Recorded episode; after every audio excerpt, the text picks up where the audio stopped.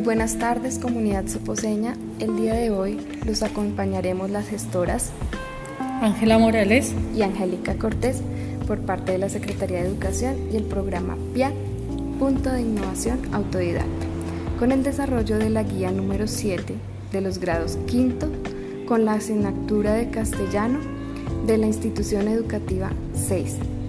El nombre de la guía es Infiero los contextos y contenidos que subyacen de diferentes textos con el fin de contrastar la disposición de nombre del estudiante, elementos verbales y no verbales, y se tendrá en cuenta los siguientes desempeños. Eh, desempeños del periodo. Entonces hay tres desempeños. El primero es analizo los mensajes explícitos e implícitos en diversos textos. Segundo, elaboro mapas conceptuales. Tercero, leo en voz alta teniendo en cuenta la pronunciación enfática de los signos.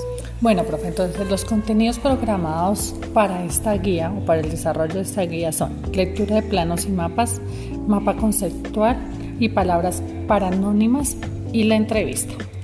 El primer ítem a desarrollar es la construcción del sentido. Dice, cuando visitamos diferentes lugares como centros comerciales, estaciones de transmilenios o edificios, encontramos planos de evacuación que nos ayudan a ubicar en un espacio y pueden salvar nuestra vida. En esta guía retroalimentaremos información estudiada en clases sociales relacionada con mapas y planos. Afirmaremos el trabajo con los mapas conceptuales, reconoceremos las palabras paranónimas y realizaremos entrevistas de aprendizajes que nos sirvan para nuestra vida diaria. Ok, perfecto. Bueno, ahora damos inicio con el punto de partida y el punto de llegada. En esta etapa usarás todo, usarás todo lo que tú ya sabías desde antes y te encontrarás con nuevos conocimientos para aprender. Dibuja el recorrido que haces diariamente desde tu casa hasta el colegio. Indica algunos lugares claves. Comparte el trabajo con un miembro de tu familia y pide que lo describa. Pregunta problema. ¿Cuál es la importancia de los símbolos y señales en la comunicación?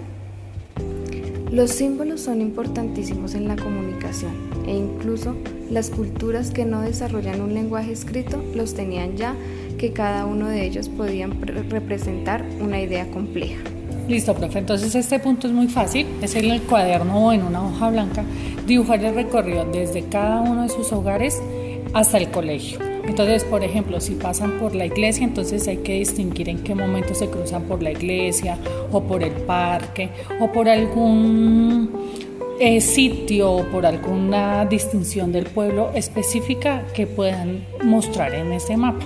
Ok, perfecto. Listo. El segundo ítem a desarrollar es la recolección y el proceso de la información. Dice así, en esta etapa investigarás en libros, en internet, con tus familias y conocidos, entre otros, sobre los nuevos, los nuevos saberes que aprenderás en el tema. Tendrás que hacer lo siguiente. A. Buscar en libros, internet, fotocopias, imágenes, etcétera, para encontrar los conocimientos que vas a seguir.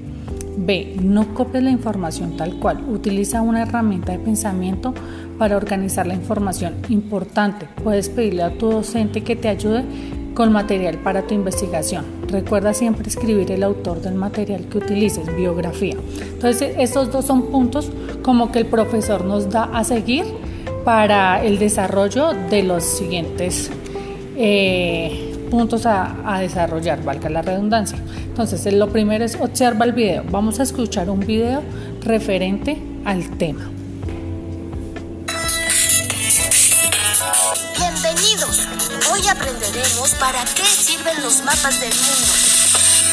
¿Cuántos tipos de mapas crees que hay? Este fin de semana fuimos a visitar a mis tíos que viven en el campo. ¡Qué bonito viaje! Sí, estuvo genial. Condujo mi papá todo el camino. ¿Tu mamá no condujo?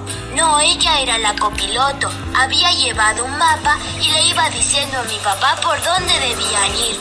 Uno algo extraño. Lo que sucede es que era distinto, no como los que vimos en la escuela. Recuerda que la maestra nos contó algo de eso. Esta es una imagen de la Tierra vista desde el espacio. ¡Guau! Se ve muy bonita. toda rodeada de nubes y mucha agua. ¿Solo nubes y agua? No, también están las partes de tierra seca, que se llaman... No importa, Santi, son los continentes. Si pudiéramos quitar las nubes, la Tierra se vería aproximadamente como este globo terráqueo. Pero no todo el mundo tiene un globo terráqueo en su casa. Por suerte se inventaron los mapas, que muestran lo mismo dibujado en un papel. Miren, por ejemplo, una foto de todos los continentes del mundo. Se ve así. Sobre la foto se dibujaron los límites de todos los países. ¿Y qué son los límites, maestra? Son líneas que dividen y que muestran dónde termina y dónde empieza cada país. Este es un mapa mundi. En este mapa se representa todo el mundo sobre el papel. Los colores que ven se pintaron así para poder diferenciar cada país. Este que les muestro se llama mapa político. Mira, aquí tengo unos mapas. ¿Los vemos? Sí, veámoslos. Este es un mapa político del mundo. Este mapa muestra divisiones. ¿Qué son? Son las divisiones entre países. Un mapa político es el que marca diferencias entre países y provincias, pero además pueden estar marcadas las ciudades más importantes, como por ejemplo las capitales. ¡Genial! Nuestro planeta es increíble. Suscríbete para ver más videos cada semana. Listo, profe. Entonces, luego de observar, en nuestro caso, escuchar este video, el profesor nos plantea una serie de preguntas. Vamos entonces a darles unos tipsitos o explicarles a los chicos cómo desarrollar y qué pueden poner en estos puntos. Listo. El primero es, ¿qué son los mapas y qué elementos lo conforman? Resume la información. Importante, no es transcribir todo lo que se encuentra en el internet, en la página de internet o en el libro, sino resumir lo más importante. Entonces, vamos a decir, ¿qué es un mapa? Un mapa es una representación gráfica de un territorio sobre una superficie bidimensional. Se define también como un dibujo o trazado esquemático que representa las características de un territorio determinado, tales como sus dimensiones, coordenadas, accidentes geográficos u otros aspectos relevantes. También nos piden los elementos o las características. Una de esas son un medio de comunicación visual para transmitir información espacial. Describen las relaciones espaciales a través de convenciones geográficas y simbólicas para su comprensión, las cuales constituyen un lenguaje propio. Tienen propiedades métricas. Deben trazarse a partir del registro de medidas a escala eh, se trazan sobre una superficie bidimensional, aunque esta puede aplicarse también sobre esferas, cubos o poliedros. Por ser una representación de la realidad, siempre expresan cierto nivel de distorsión. Bueno, ok, como segundo punto nos hacen una pregunta, ¿cómo se elaboran los mapas conceptuales? Entonces hay que revisar la información de la gente. Entonces, ¿qué, primero vamos a ver qué es un mapa conceptual. Los mapas conceptuales son esquemas, representaciones gráficas de varias ideas interconectadas que se confeccionan utilizando dos elementos, conceptos que son frases breves y cortas y uniones o enlaces. Entonces, los mapas conceptuales son herramientas muy útiles para cualquier persona que desee estudiar o realizar exposición. Y pues su utilidad es mm, indiscutida y son, eh, junto a las reglas memotécnicas, una de las formas más prácticas para interiorizar contenidos. El mapa conceptual pues es una técnica de síntesis temática o método de estudio, utilizando frecuentemente por estudiantes y que consiste en la esquematización visual de los conceptos claves del tema que se busca aprender. Los conceptos se escriben de acuerdo a un orden jerárquico y se conectan entre sí mediante líneas y palabras de enlace, creando así un verdadero mapa de relaciones. Pues esta herramienta fue desarrollada en 1960 a raíz de las teorías en torno al aprendizaje y a la adquisición de conocimiento de David Ausberg. Y en 1970 fue implementado exitosamente por Joseph Novak según quien todo mapa conceptual comprende los siguientes elementos. Entonces, cada mapa conceptual debe tener unos elementos claves que son tres. Los conceptos, las palabras de enlace y las proposiciones. Entonces, En los conceptos. Los conceptos son las imágenes mentales asociadas a términos específicos para denotar una idea concreta. Son las construcciones abstractas pero específicas que tienen que ver con los puntos más importantes de la temática de estudiar. Ya tenemos, que sabemos que vamos a poner ahí. Las palabras de enlace son las que nos permiten unir estos conceptos y señalar el tipo de relación que hay entre ambos. Sirven de puentes entre uno y otro y marcan la secuencia de lectura del mapa conceptual. Y las proposiciones son la formulación verbal de una idea determinada, es decir, la puesta en relación de un concepto. Esto quiere decir que las proposiciones se construyen a partir de los conceptos y las palabras de enlace como una oración. Listo, profe. En el tercer punto nos preguntan, o el profesor plantea, qué son las palabras paranónimas y cómo se dividen. Entonces pide que realicen un esquema explicativo. Entonces aquí pueden poner en práctica lo que acabamos de ver del mapa conceptual y hacer un mapa conceptual para contestarle al profesor qué son estas palabras. Entonces nosotros vamos a darles el concepto de qué es y cómo se divide. Las palabras paranónimas son aquellas que suenan muy parecido o que se escriben de forma similar, pero significan distintas cosas. Se trata de palabras semejantes que expresan algo disímil. Dos palabras paranónimas que construyen un claro ejemplo son siervo con C y siervo con S. Suenan, perdón, profe, suenan igual, pero se escriben diferente y su significado es diferente. Exactamente, entonces un siervo con C es un animal mamífero que de alimentación herbívora que se caracteriza, se caracteriza por contar con astas. Pero un ciervo con S, en cambio, es una especie de esclavo de la Edad Media que debía trabajar para un señor feudal. Entonces vamos a ver estos dos términos usados en una oración, como para que les quede más clara la diferencia de cuando se escribe con C y cuando se escribe con S. Entonces dice, cuando fuimos de campamento vimos varios ciervos en el bosque entonces ahí es ciervo con C de animal. Y la otra sería, un noble podía tener hasta, una hasta un centenar de siervos a su servicio. Entonces aquí es donde se refiere a los esclavos. Vamos a ver otro ejemplo como para que nos quede de pronto un poquito más claro. Entonces otro ejemplo de las palabras paranónimas se encuentra en sesión con CS y sesión con SS. En el primer caso, el término cesión con C se refiere a, renunciar a una cosa en favor de un tercero o pasar a compartir algo. En cambio, cesión con S es un periodo temporal en el que se desarrolla una cierta actividad. Entonces vamos a ver lo mismo, una oración con cada uno pues, como para que nos quede más claro el contexto en el que se puede utilizar. Entonces, cesión con C, el ejemplo. La cesión del terreno fue decidida por las autoridades municipales tras un intenso debate. Y ahora vamos a dar la sesión con S, el ejemplo.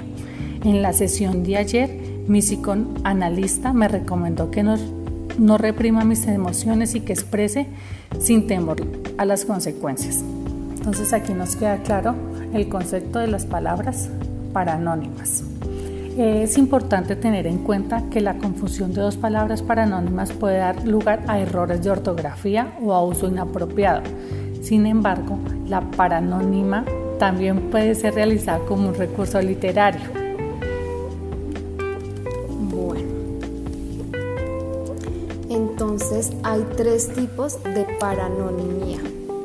Entonces, el primero es de letra el segundo es de tilde y el tercero es de letra y tilde. Entonces vamos a iniciar con el primero.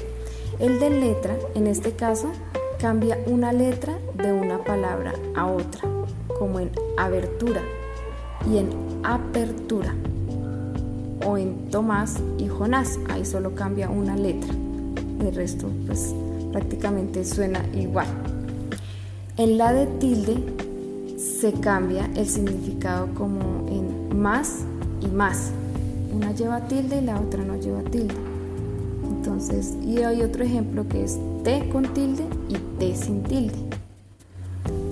Eh, también eh, de letra y tilde. En este caso, tanto la tilde como la letra cambian el significado, como en allá con ella y tilde y allá con H y Y. O también ahí con H y tilde y ahí con H inicial y Y. Esto es muy común cuando uno escribe ahorita por redes sociales. Este, este último ejemplo es muy común, profe, porque normalmente uno se confunde eh, cuál ahí es, sí. cuál significa o cuál, con cuál voy a expresar lo que, lo que necesito. Sí, perfecto. Bueno, a continuación. Entonces vamos a ir con el cuarto punto, con el cuarto punto eh, que dice qué es la entrevista y qué tipos de entrevista encuentras y cuáles son los pasos para hacer una entrevista. Entonces dice, la entrevista es un intercambio de ideas u opiniones mediante una conversación que se da entre dos o más personas. Todas las personas presentes en, en una entrevista dialogan sobre una cuestión determinada. Entonces vamos a decir qué tipos de entrevistas hay. Entonces aquí se, se, tiene en cuenta según el número de personas, según la estructura de la entrevista, entonces vamos a ir explicando el paso a paso según el, el concepto que queramos dar. Entonces, en cuanto a la estructura, puede ser directa o estructurada. La persona que entrevista dirige la conversación a través de preguntas precisas siguiendo un guion establecido común para todos o todos los candidatos, no directa. Es una entrevista no estructurada donde se realizan preguntas abiertas y generales. Se parece más a una conversación. O mixtas, mezcla de las dos anteriores. Es, la más frecuente, existe un guion y una estructura básica para la, el, él o la entrevistadora y se salta cuando se considera necesario. En cuanto al número de personas, entonces hay individuales o colectivas. En los individuales solo participan dos personas, el entrevistador y el entrevistado o la entrevistada. Y en las colectivas existen tres posibilidades.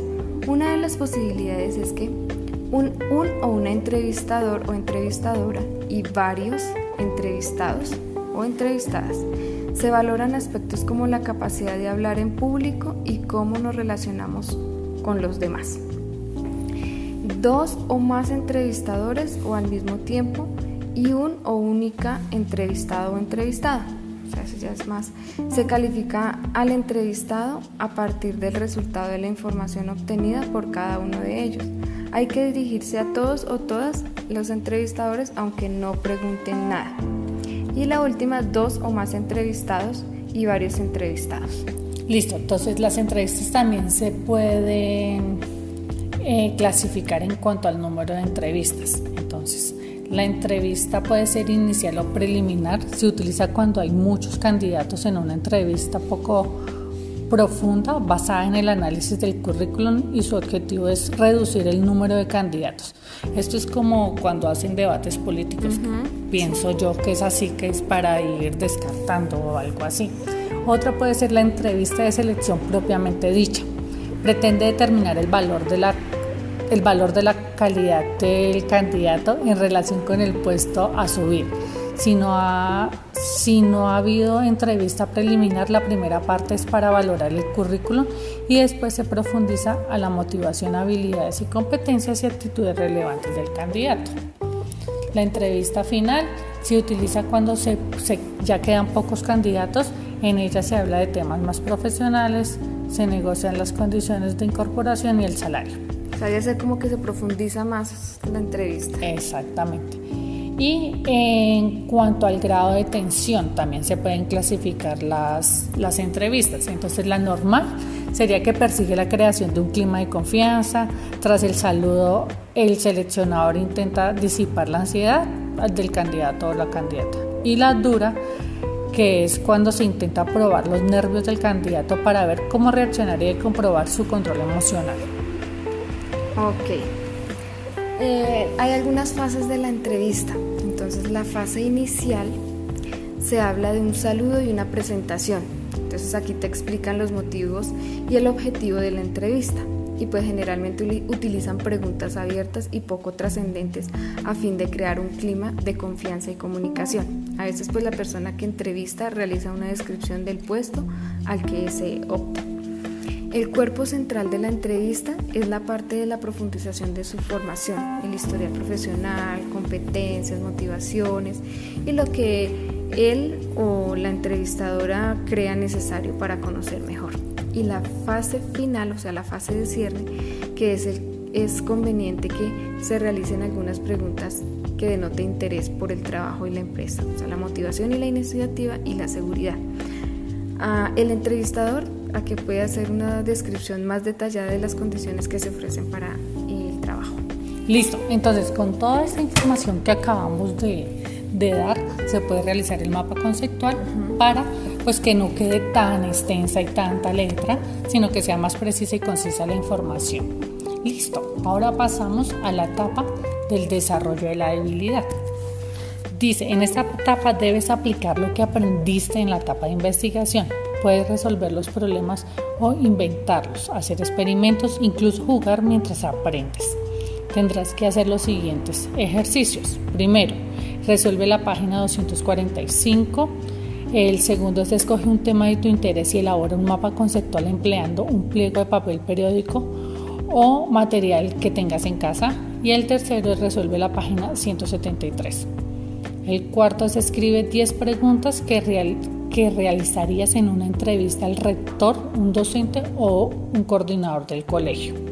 Entonces aquí vamos a desarrollar al azar unos puntos, profe, de estas páginas que el docente propone. Entonces como para darle una guía y una ayuda a los chicos en el momento de desarrollar los puntos. El primer punto de la página 245 dice, escribe en la línea debajo de la imagen qué significado tienen los siguientes símbolos. Entonces, en el primer símbolo está una iglesia, pues entonces los chicos simplemente es escribir iglesia. El segundo símbolo es como un estadio. El tercer símbolo o dibujo es un hospital. Y el cuarto es, hay un plato, un tenedor y un cuchillo, o sea que eso significa un restaurante. Entonces simplemente es enunciar lo que significa o lo que uno interpreta observando esas imágenes. Perfecto. En el segundo punto de la página 245 dice, en, el, en un recuadro de la derecha, elabora un mapa de un territorio imaginario con las siguientes señales y ubicaciones. Entonces nosotros eh, vamos a trabajar el mapa, digamos, de Sopón. Entonces lo, lo ubicamos y lo que nos dice es ubicar las siguientes señales. Entonces, al extremo norte-centro, ubicar el aeropuerto. Acá en Sopón hay aeropuerto, pero pues bueno, ahí ubicamos lo que nos indique. Eh, al sureste del aeropuerto, la iglesia. Sabemos, lo vamos, nos vamos ubicando y ubicamos la iglesia, el aeropuerto. Igualmente, al oeste de la iglesia, el río y al norte del río el hotel. Al sureste del río la estación de policía y en el centro el hospital. Bueno, entonces aquí dependiendo de las indicaciones nosotros ubicamos cómo nosotros nos ubicamos en el mapa y así nos queda una imagen perfecta. Aquí hay que tener en cuenta y lo que los chicos deben saber, pues cuál es el, dónde está el norte, el sur, el este o el oeste y es, eh, digamos, cuando dice el aeropuerto, no es escribir aeropuerto, sino es hacer un símbolo que represente el aeropuerto. Lo mismo el símbolo de la iglesia, el símbolo del hospital, del hotel. Entonces es como representar por medio de símbolos cada eh, parte de una ciudad, pero según las indicaciones teniendo en cuenta la orientación. Perfecto. Listo. En el tercer eh, punto de esta página nos dice investiga que investiga qué clases de mapas existen y pues selecciona y recorta un ejemplo de cada uno. Entonces nosotros vamos pues como a nombrar las clases de mapas, entonces aquí pues si no tienen cómo imprimir y pegar pueden dibujar un pequeño ejemplo. Entonces hay mapa continental, mapa físico, mapa hidrográfico, mapa topográfico y mapa geológico. Entonces simplemente es buscar pues en internet o en libros un ejemplo de cada uno de ellos. Bueno, ya terminando la página 245, desarrollaremos la página 173 en donde hay que completar una tabla con las palabras paranónimas. Entonces nos dan ciertos ejemplos y tenemos que buscar la palabra que pues eh, tenga similitud como ya lo habíamos nombrado anteriormente. Entonces hay voy a dar un ejemplo de cada una. Entonces, por ejemplo, pluvial, hay otra que es fluvial, cambia la primera la palabra, la una letra, perdón actitud o aptitud, ahí también nos cambia una letra. Eh, adaptar y adoptar, entonces son palabras que tienen casi una similitud, les cambia una letra o una tilde, pero se escuchan casi similar, pero tienen un significado diferente y se escriben diferente. Listo, profe. Entonces, en el segundo punto de esta página dice completa con las palabras correctas las siguientes oraciones. Entonces, nos dan cinco palabras con cinco oraciones donde debemos ubicar cada palabra según pues corresponda. La primera eh, palabra sería afición. En la oración que la ubicaríamos sería la siguiente. El accidente que salió en el noticiero le causó, le causó una gran aflicción. Listo, la siguiente oración es, al pasar en el río se vio obligado a, entonces nos dan las cuatro opciones que quedan y es prescindir de su cuaderno. En el cuarto día de expedición las provisiones se acabaron. Entonces ya les dejamos dos para que ellos las terminen de completar. En el tercer punto le dice, lee las oraciones y escribe qué significan los verbos resaltantes. Entonces hay dos oraciones. La primera oración es, las campanas de la iglesia de toda la ciudad replican al mediodía. La palabra subrayada es replican. ¿Qué quiere decir replican? Que suenan repetitivamente. La segunda frase es, cuando Regina habla, nadie se atreve a replicar sus órdenes. La palabra subrayada es replicar. Replicar es responder o contestar a alguien.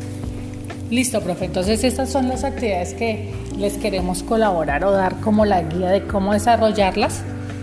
Eh, y vamos a ir al último punto que decía de plantear 10 10 preguntas que podemos hacer rector, al rector en una entrevista. O sea, entonces ya saben, hay diferentes clases de, de de entrevista, entonces vamos, nosotros nos vamos a imaginar que es una entrevista muy casual, muy no tan rígida, con preguntas tan exactas. Flexible. exactamente. Entonces, la, la primera pregunta que se me ocurriría sería pues obviamente preguntarle el nombre y cuánto tiempo lleva como rector o como coordinador en el colegio. Sería la primera pregunta. Eh, yo tendría una segunda pregunta, es si le agrada lo que hace si es de su agrado su trabajo. Otra pregunta podría ser, ¿qué piensa de la educación actual de los chicos de, de nuestro país? Sí. Y así podemos seguir planteando y haciéndole preguntas que se nos ocurra según pues el contexto y teniendo en cuenta en dónde y a la persona que y estamos. A la persona, porque también hay, como decía anteriormente, eh, hay entrevistas muy serias, muy rígidas, donde uno como que se le da nervios, pero hay otras que son como muy amables, muy conversadoras, entonces se pueden hacer las preguntas muy fácil y flexiblemente. Exactamente, entonces aquí ya es imaginación de los chicos plantearle al profesor qué le preguntaría al rector de su colegio o al coordinador. Listo, ya vamos a ir al último punto, profe, del desarrollo de nuestra guía, que se llama la relación. En esta etapa se debe relacionar tus conocimientos con tu entorno y con tu vida. Entonces, lo que plantea o la actividad que plantea el docente es, tendrás que hacer lo siguiente, grabar una entrevista de cinco preguntas a algún miembro de tu familia sobre un tema de interés. Entonces, ¿qué hace aquí? Por ejemplo, pues ahorita que estamos en cuarentena y estamos en la casa, podemos entrevistar a la mamá no sé, se me ocurre.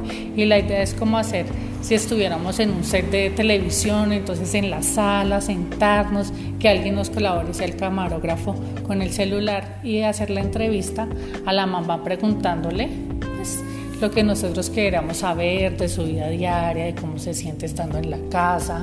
Eh, estos días, pues ahí ya es imaginación de cada quien a quién entrevistar y qué preguntar. Y qué preguntas hacerle, sí, eso sí es verdad. Y así, profe, llegamos al final del desarrollo de esta guía del Colegio 6 de la asignatura castellano para grados quintos. Esperamos que les sirva mucho, esperamos que sea de mucha utilidad en casa para, para pues ayudarles un poquito a que no sea tan tedioso pues el trabajo en casa con los chicos. Esperamos que les haya servido y pues esperamos em, otra oportunidad para poderles ayudar en otras guías y poder estarnos comunicando. Recordemos que eh, los puntos PIAT ya están abiertos y que tienen un horario de 1 a 4 de la tarde para que puedan asistir con todos los elementos de bioseguridad. Recordemos que allá estamos prestos para eh, que ustedes vayan y podamos colaborarle y tener un apoyo escolar más alto. Muchísimas gracias, muy buena tarde. Que estén muy bien.